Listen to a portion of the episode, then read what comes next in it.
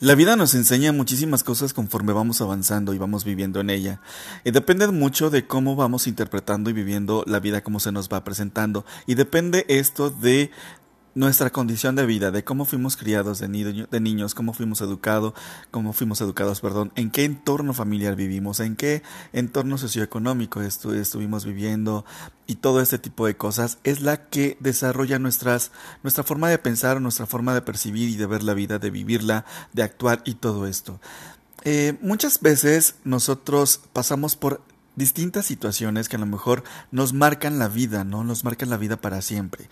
Y a lo mejor son situaciones muy, muy, en muchos de los casos muy difíciles, como puede ser, no sé, que de niño te, hayan bulleado, que de niño hayan abusado sexualmente de ti, de niña también, eh, que, que, no sé, que tus papás te hayan golpeado, que no hayas tenido un papá o que no hayas tenido una mamá o que no hayas tenido a los dos, no sé, situaciones que a lo mejor marcaron eh, que hayan ocurrido en tu niñez o en el transcurso de la vida que marquen tu vida y que en vez de preguntarte para qué exista un porqué.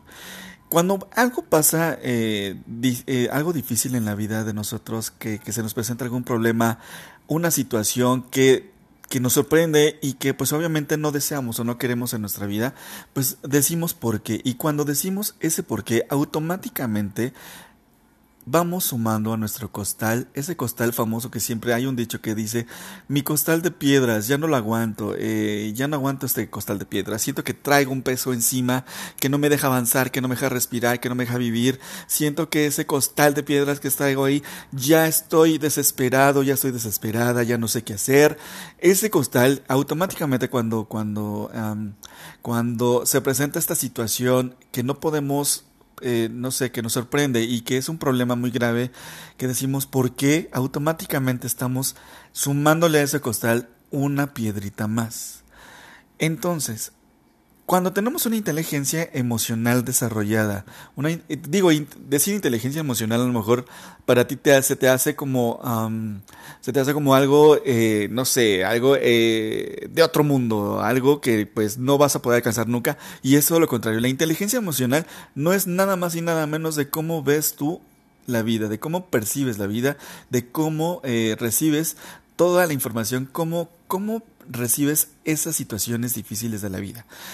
Y me refiero a inteligencia emocional, a que cuando se te presente algo en la vida no sea un por qué.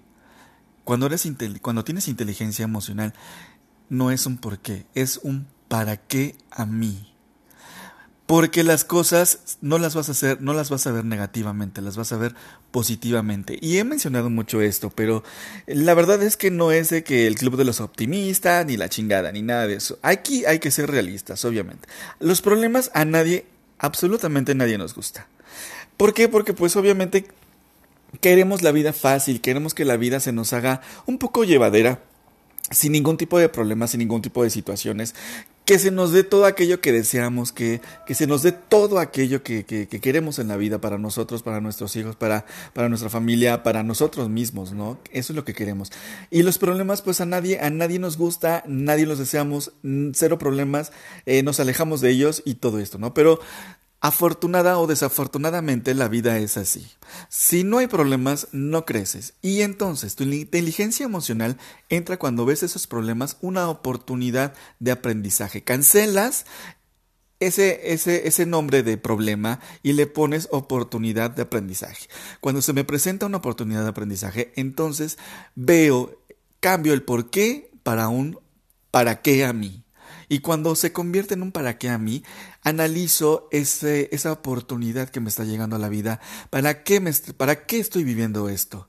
¿Para qué se me está presentando esto? ¿Qué es lo que necesito aprender? ¿Qué es lo que me hace falta aprender? ¿De qué forma puedo salir de este, de esta oportunidad? ¿Qué es lo que tengo que aprovechar de esta oportunidad? Eso es inteligencia emocional y entonces es cuando conviertes en tu costal de piedras a un costal de oportunidades tu costal de oportunidades. ¿Por qué?